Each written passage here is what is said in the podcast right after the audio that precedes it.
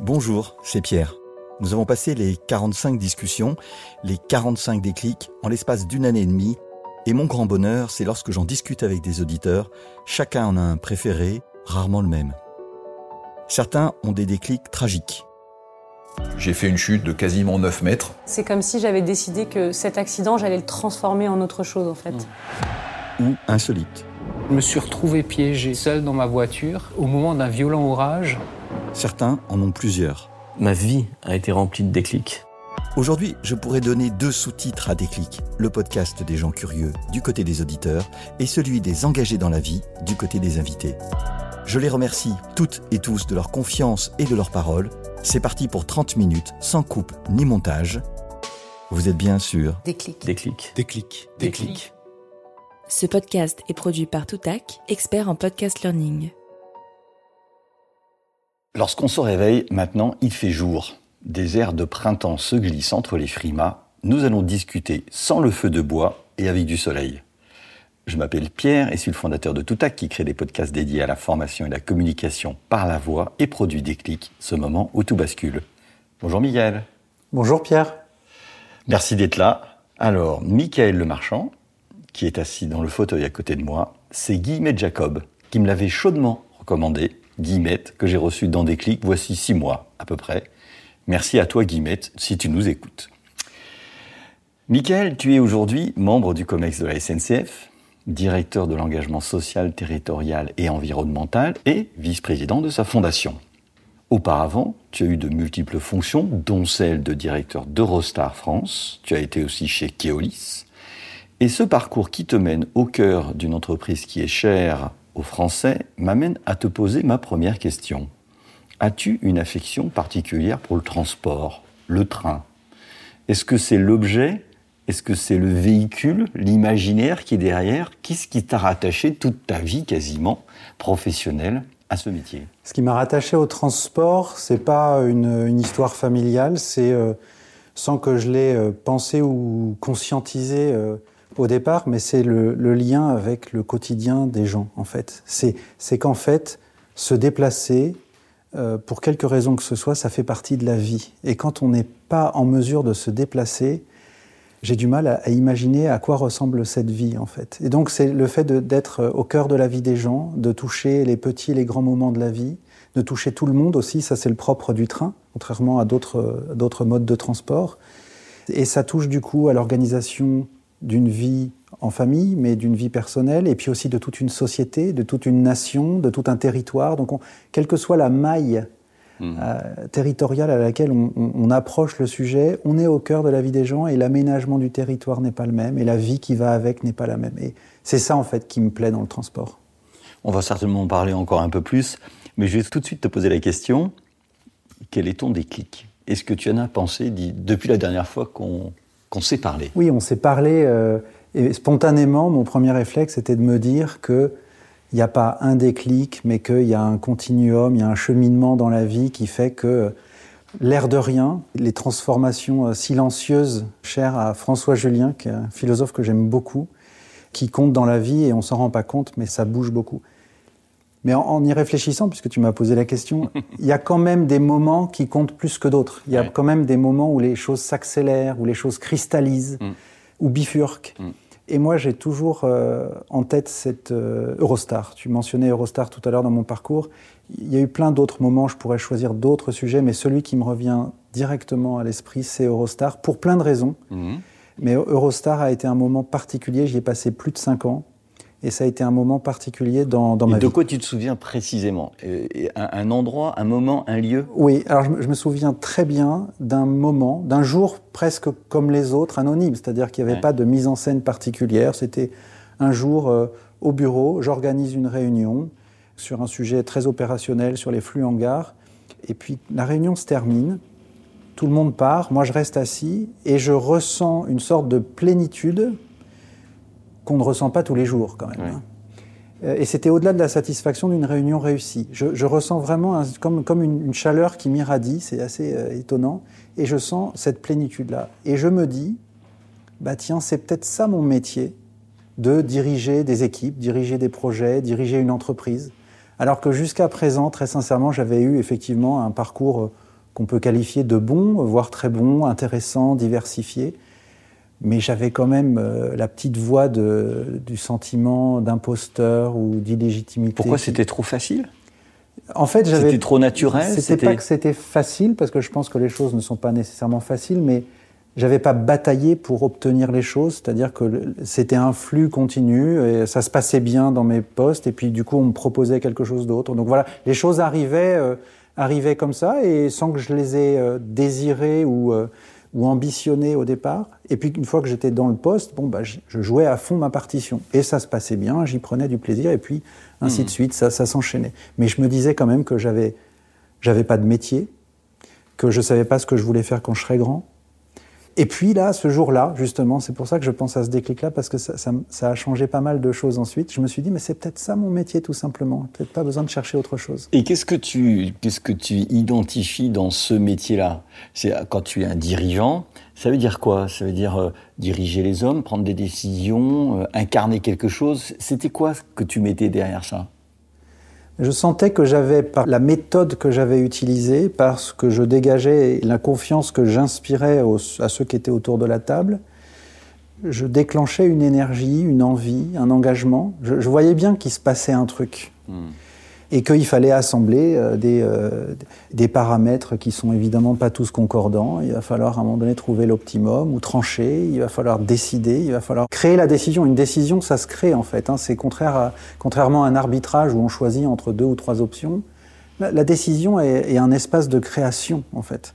Et, et je sentais bien que j'avais j'avais un truc en moi qui parlait à la créativité et en même temps à cette, cette dimension humaine où on est ensemble et on génère une énergie on libère plutôt une énergie, on la génère pas, on libère une énergie qui fait envie. Il y a des sourires autour de l'étable, il y a, il y a du, il y a du rire, et puis, euh, mais il y a aussi une envie d'être efficace, une envie d'avancer, une envie de créer. Voilà.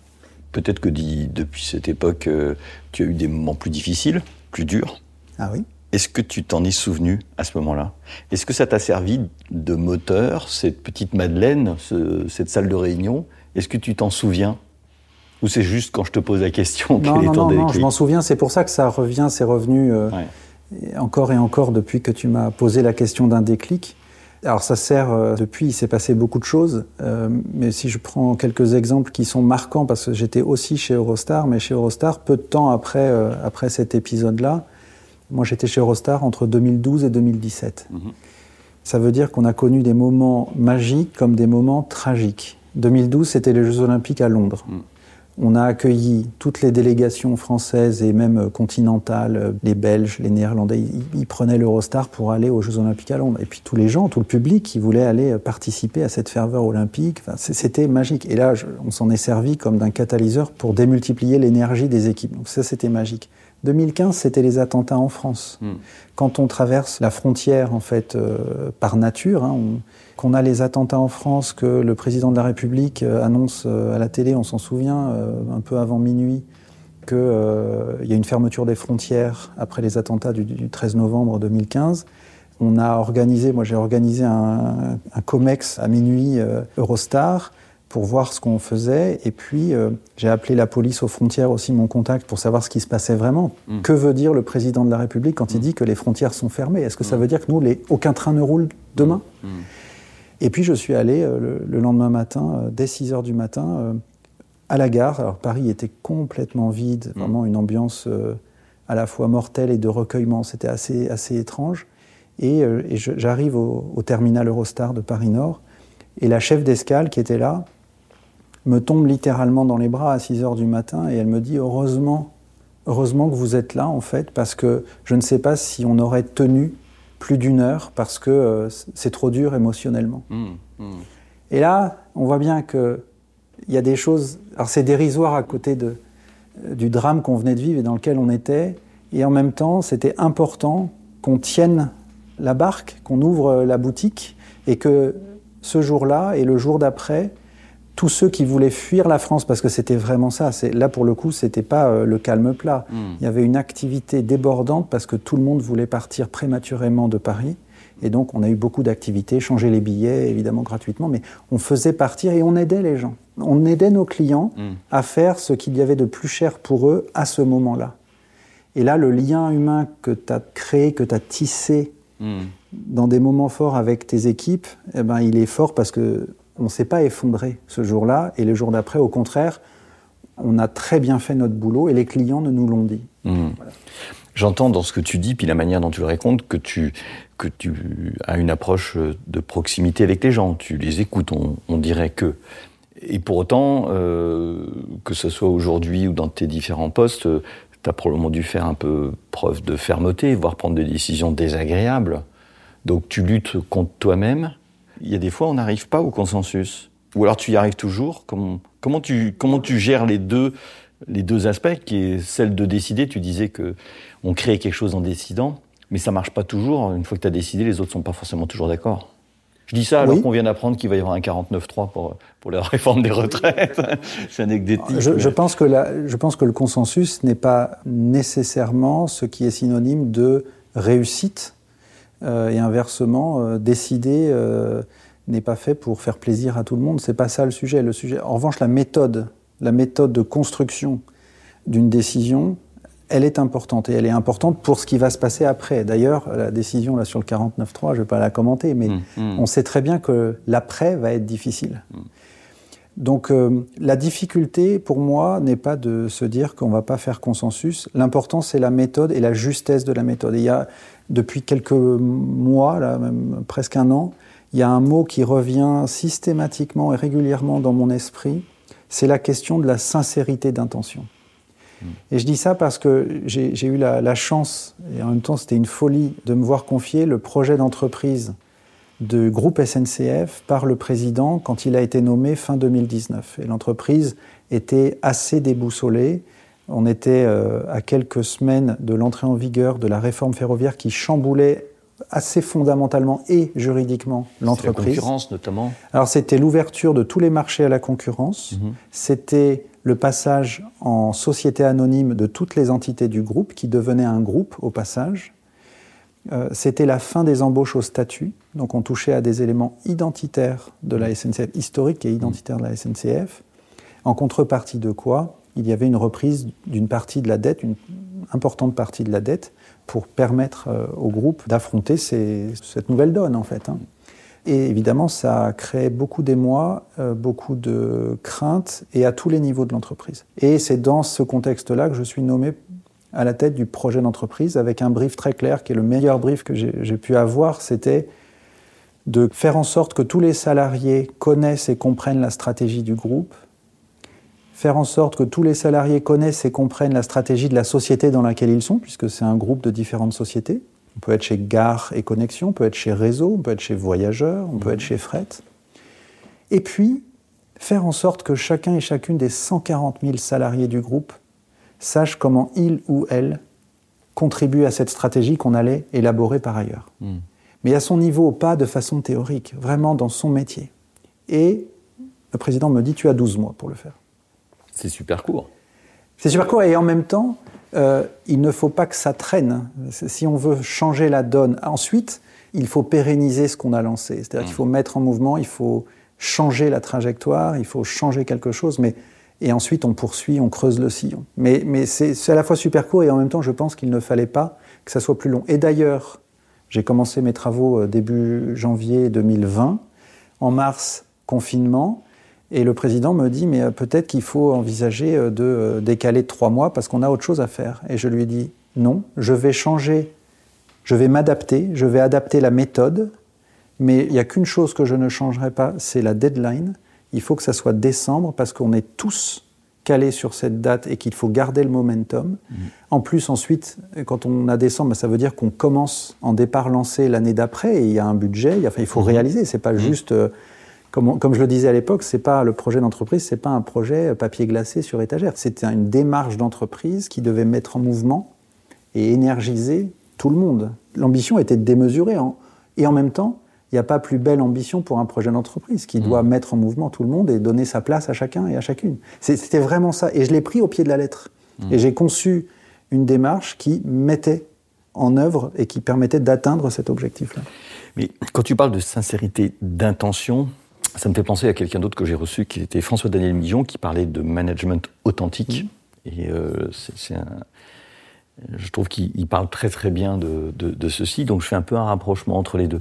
Et je l'avais un peu titillé quand même, parce que je, quand, tu es euh, un, des patrons de la SNCF, euh, la sincérité d'intention ne va pas forcément avec un dirigeant. Je ne crois pas que ça soit naturel. Donc, est-ce que tu as des preuves? Comment tu fais pour qu'on te croie? Parce que un, projet d'entreprise, il y a une dimension politique. Tu dis que tu veux emmener les gens, et en même temps, les gens, ils ont peut-être pas envie d'y aller. Donc, comment tu fais pour avoir une sincérité, mais quand même écouter les gens et au fond imposer un projet que tu fais quand même construire. Tu vois ce que je veux dire cette, euh, cette double possibilité je pense que, je pense que c'est justement parce que tu es sincère dans ton intention et que tu le dis que tu peux être cru. L'objectif n'est pas au départ de convaincre, l'objectif est d'avoir une intention réelle, ce qui est différent d'un objectif. Une intention, c'est profond. C'est-à-dire qu'une intention, c'est qu'on veut changer la donne sur quelque chose. Mhm. Certains diraient, parleraient d'impact aujourd'hui, mais qui, est le mot, euh, je pense qu'on entend beaucoup trop et qui commence à être galvaudé. L'intention est très profonde. Et si on est sincère dans son intention, alors on est prêt à mettre en œuvre tous les paramètres du système et tout, tout en place, y compris les acteurs qui sont peut-être pas d'accord au départ avec toi, pour y arriver parce que c'est important de réussir plutôt que pas. Et c'est pour ça que cette intention, c'est pas juste l'authenticité. Authenticité, c'est je suis vrai avec vous, j'ai une forme de justement de transparence, de sincérité, de je, n'ai pas un double langage. Mm. Mais ça dit pas en dynamique une intention de changer le monde ou enfin son monde en tout cas, mm. quelle que soit l'échelle. L'intention, c'est bien ça. Et la sincérité d'intention, elle est le gage, mais il faut du temps, il faut l'incarner, enfin, ça, n'arrive pas comme ça, mmh. euh, que on peut être lu et on peut être positionné sur l'échiquier, en gros. Et même ses adversaires, moi j'ai partagé avec, euh, avec tout le monde, j'ai associé tout de suite les organisations syndicales, par mmh. exemple, euh, quelles qu'elles soient, toutes au projet, et évidemment, au départ, toutes ne m'ont pas reçu les bras, les bras ouverts. Pourquoi? C'était pas personnel, c'est parce que c'était un projet d'entreprise qui s'inscrivait dans une nouvelle donne d'une réforme contre laquelle ils étaient fermement euh, opposés. Et donc forcément, ils ne voulaient pas cautionner un projet d'entreprise ou être complice, entre guillemets, d'une réforme en étant co-constructeur d'un projet d'entreprise qui s'inscrivait et qui ne mmh. remettait pas en cause la réforme. Mais pour autant, ils ont vu que mon intention et l'intention du président, et c'est ça qui est très important, je pense que si euh, tous ceux que j'ai euh, mis en mouvement pendant ce projet ont cru et m'ont suivi. Mhm. Et franchement, ça a dépassé toutes nos attentes, très sincèrement. Mais c'est parce qu'ils ont vu que j'étais sincère, ils ont vu que l'intention était réelle. On mégotait pas. On mhm. voulait vraiment toucher 140 000 personnes personnellement, individuellement. Et si je l'ai fait, c'est parce que j'ai senti de mon président pendant le brief mhm. que c'était pas juste une posture de leader qui dit bon bah le, le, chapitre 1 du manuel du leadership qui dit on fait un projet d'entreprise, bon bah c'est ça. Non non, il y croyait vraiment. Son intention était réelle mhm. et il était sincère. Et moi, il n'y a pas besoin d'utiliser ces mots. On se l'est jamais dit comme ça. Mhm. Je l'ai perçu et je l'ai retranscrit à ma façon. Et je crois que ça, c'est très important. Tu parlais du 49-3, mmh. pas faire de politique, mais mhm. quelle est l'intention derrière la réforme des retraites? On a vu qu'il y avait des arguments toutes les semaines, un nouvel argument chaque semaine pour expliquer en quoi elle était indispensable. Mais quand on, a des arguments qui se succèdent et qui n'ont rien à voir les uns avec les autres, on en vient à douter, à tort ou à raison, c'est pas le sujet, de l'intention qu'il y a derrière. Alors si on commence à douter de l'intention, on part mal. C'est intéressant, euh, on est à un moment crucial, et en plus il y a la SNCF, mais euh, on, a quand même un mal français qui est l'incapacité à discuter ensemble. On a un mal qui consiste à avoir des oppositions extrêmement fortes et passer par des seuils de rupture, euh, de violence parfois, euh, avant d'arriver à un résultat. Peut-être qu'en ayant été sur Eurostar, tu as pu voir ce qui se passait plus en Angleterre qu'en France. Mais à quoi tu attribues cette, cette difficulté qu'on a à créer un commun désirable pour tous En tout cas partagé? Comment se fait-il qu'on soit incapable de, de, construire sur des choses qui sont euh, des biens communs quand même? Je suis vraiment pas un spécialiste et je ne sais pas si on peut affirmer qu'on en est incapable. Je pense que ça dépend de la, de la granularité à laquelle on regarde le, le sujet. Dans, dans, la fonction que j'occupe aujourd'hui, j'ai une chance inouïe, je rencontre énormément de gens -hmm. au niveau national, comme au niveau régional, comme au niveau hyper local. Et notamment la fondation, parce que la fondation m'est rattachée, la fondation SNCF. On a un tissu associatif de 700, 750 associations euh, actives avec lesquelles on travaille. Je vois une certaine France, une facette de la France, la hyper locale, avec des personnes engagées qui arrivent à construire du bien et du bien commun, du positif pour la société, alors de façon complètement anonyme.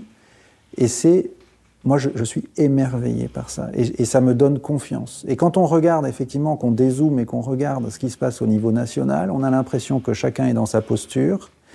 Tu as raison, il n'y a aucun dialogue, il n'y a pas d'écoute, mmh. mais je pense qu'il n'y a même pas de sincérité d'intention de part et d'autre. C'est-à-dire qu'il y a des postures et les intentions ou les objectifs poursuivis derrière ces, ces postures ne sont pas celles qui sont affichées. C'est-à-dire qu'on instrumentalise tel ou tel sujet à des ouais, fins autres. autres. Dès l'instant où il y a ça, c'est pas qu'on est en désaccord, c'est qu'on ne parle pas sur la même longueur d'onde. On n'est pas en dialogue puisqu'on ne parle pas le même langage et on ne parle pas du même objet. On regarde pas les mêmes choses. Donc c'est juste une scène de théâtre avec potentiellement 3, 4, 5 livrets qui sont joués en même temps. Donc, mmh. Mais forcément, c'est une cacophonie et, et personne n'a l'intention de se mettre d'accord. Je pense que quand il y a une réelle intention de traiter un sujet, de changer la donne, alors on peut dialoguer. Et dialoguer ne veut pas dire qu'on va se mettre d'accord. Et moi, ça, c'est quelque chose à laquelle je tiens, que j'ai beaucoup pratiqué et que j'ai nourri aussi, patiné euh, à l'expérience, notamment quand j'étais chez Eurostar. Et, et, tu as mentionné Guillemette tout mmh. à l'heure, qui a soufflé mon nom et avec qui j'ai beaucoup travaillé chez Eurostar. Et je m'occupais donc des relations euh, sociales chez Eurostar pour la France. Et l'important n'était pas, quand j'entrais en, en, en, réunion euh, de, de négociation, le plus important n'était pas de se dire que si on sortait avec un papier signé, c'était réussi. Si on sortait euh, sans signature, c'était un échec. Il faut savoir d'abord créer les conditions pour que un accord advienne. Et si ça arrive à la fin de la séance, c'est très bien. Si ça arrive après, ça arrivera après. Mmh. Ce qui est sûr, c'est que là encore, sincérité et sincérité d'écoute, c'est-à-dire comprendre d'où parle l'autre. Bien souvent, si je prends, mais souvent il faut du temps. Pardon, je te. Coupe. Ah, il faut du temps. Il faut Parce un que peu de temps. peux pas aller vite. Il faut un peu. Ah oui, il faut, il faut du temps, mais il faut du temps. Mais c'est pour ça que là, pour le coup, on peut renvoyer à, à l'authenticité. C'est-à-dire qu'il faut du temps, mais il faut du temps. C'est comme les temps forts et les temps faibles. C'est-à-dire que c'est pas une posture d'écoute ouverte au moment où on entre ou les, les, deux jours qui précèdent la négociation. Non, c'est vrai tout le temps. C'est vrai dans les petites choses de la vie du, du boulot, comme dans les grands moments.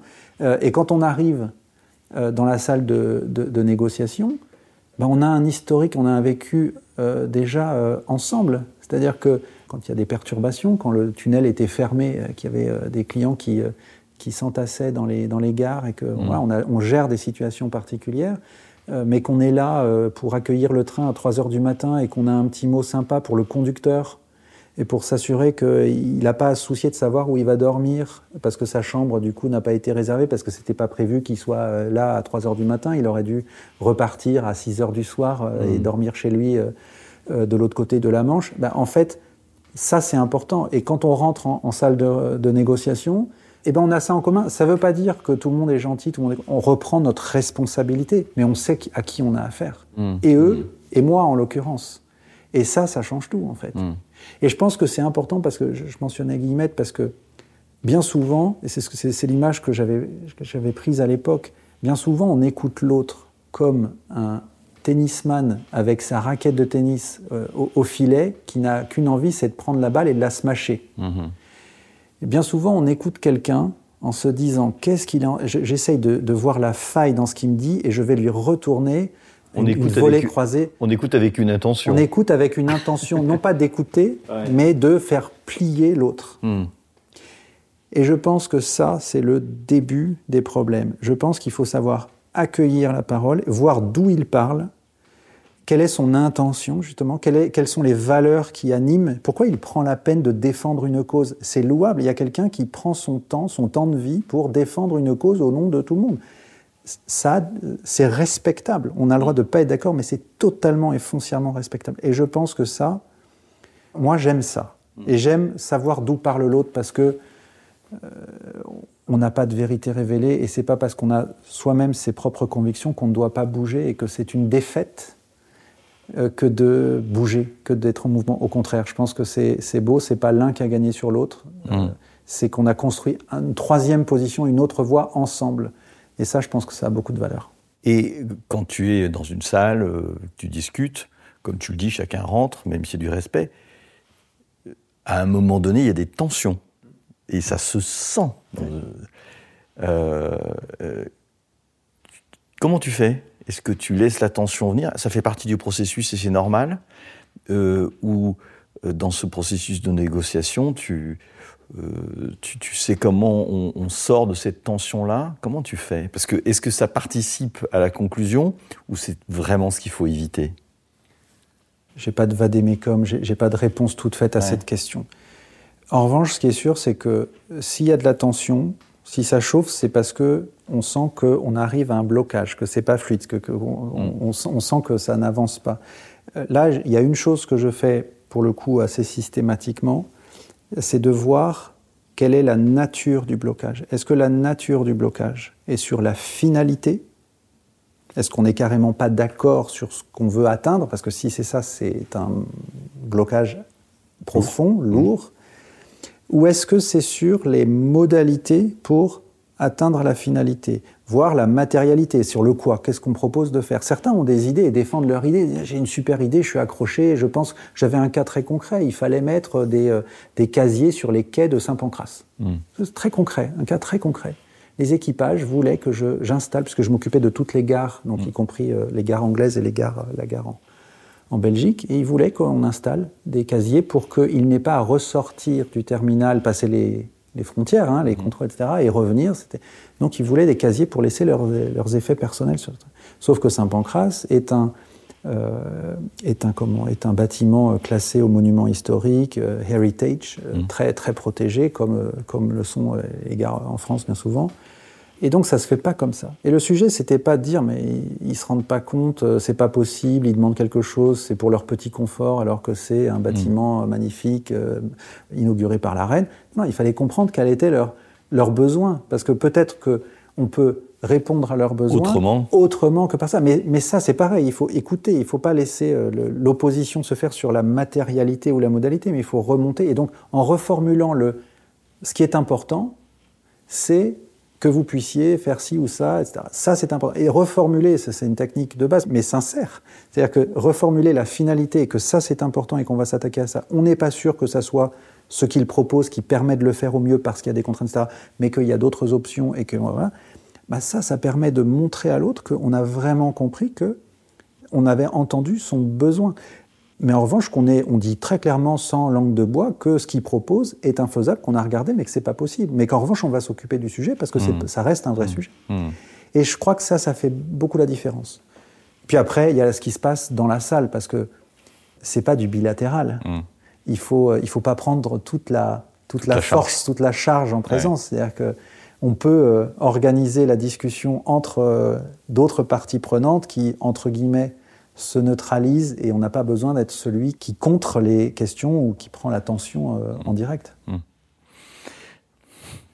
Écoute, euh, on arrive euh, au, bout de notre discussion. Déjà? Ben oui, ces 30 minutes vont vite, mais c'est des vrais 30 minutes. J'aurais voulu qu'on parle de plein de sujets, parce que tu t'occupes d'engagement, donc on a pas mal parlé d'engagement pas beaucoup de société, pas beaucoup d'environnement, mais c'est pas très grave. Euh, mais je vais quand même te poser une question dans une, dans une, une entreprise comme la SNCF où tu as des tranches d'âge extrêmement variées. Est-ce que tu, tu, as une manière de t'adresser à tout le monde qui est exactement la même? Comment tu vas faire pour, euh, pour aujourd'hui intégrer des jeunes de 25 ans dans cet énorme truc qu'est la SNCF et puis euh, préserver l'héritage, l'histoire de, gens qui ont 50 ou 60 ans. Est-ce qu'il y a quelque chose de difficile dans, dans, la menée euh, commune que tu dois avoir pour tous ces gens-là? Je, pense qu'il y a une, euh, une différence liée à l'âge et liée à ce qu'on a vécu ou pas vécu. Mmh. Euh, Ça, c'est très clair. On le voit aujourd'hui d'ailleurs avec, euh, au travers du lien au travail. Mm. Le lien au travail est quelque chose qui a profondément évolué. Et les, les attentes et les aspirations et les demandes même des nouveaux embauchés ne sont plus les mêmes Mm. que celles euh, que j'avais moi ou qu'on avait dans, dans ma classe d'âge et qu'avaient ceux qui ont euh, 10 ou 15 ans de plus que moi. Pour autant, c'est pas la seule clé de lecture. Je crois que là encore, il n'y a pas un critère unique à l'aune duquel on peut lire la société, lire les, la diversité. Il y en a beaucoup et, et- et je pense qu'il faut savoir le traiter, euh, ne pas, ne pas euh, associer uniquement à l'âge Mm. euh, les choses. En revanche, comprendre ce qui se passe au travers de, de li- de- de thématiques bien structurantes comme typiquement le, le lien au travail, je crois que c'est très important. Alors comment on fait? Moi, mon obsession, c'est que chacun se sente à sa place, se, sen- se sente en capacité de donner le meilleur de soi, en fait. Et, et ça, et ça, pour moi, c'est la finalité ultime. Parce que si on arrive à faire en sorte que on se, chacun se sente à sa place, du coup en confiance, que puisse s'exprimer, alors on, on libère une énergie qui peut nous amener en fait très loin. Je, je crois que c'est le- le moteur, c'est celui-là. Après, avec cette énergie, avec la sincérité d'intention, avec une clarté dans l'intention, dans ce qui nous anime au-delà de nos différences, voire divergences, en fait, cette énergie, ensuite, elle entre dans le système, on la canalise, on l'oriente, on le... mais là, c'est une œuvre collective. C'est comme ça qu'on peut faire groupe, faire société. Et, et ça, c'est ça, c'est une boussole, faire société. Merci Michael, mais je vais quand même te poser une dernière euh, question. Euh, qui, à qui tu aimerais euh, transmettre le témoin? Qui tu voudrais euh, entendre à ta place? J'adorerais entendre Patrick Mathieu à ce micro dans le podcast. Patrick est un, un consultant chercheur humaniste que j'ai eu la chance de rencontrer au cours de, de ces trois dernières années euh, dans le cadre de mon travail, hein, quand je travaillais euh, à construire la nouvelle raison d'être du groupe SNCF. Et c'est une rencontre, alors pour le coup, que j'aurais pu aussi prendre comme déclic. C'est- C'est une rencontre qui va compter dans ma vie. Voilà. Je- et il a développé un, un concept de singularité. Il travaille sur la singularité. Et c'est prodigieux. Eh bien écoute, euh, si tu peux me mettre en contact, j'aurai plaisir à le recevoir dans des clics. Avec grand, grand plaisir. Merci beaucoup Michael. Merci Pierre, merci. Ce podcast est produit par Toutac, la voix de la formation.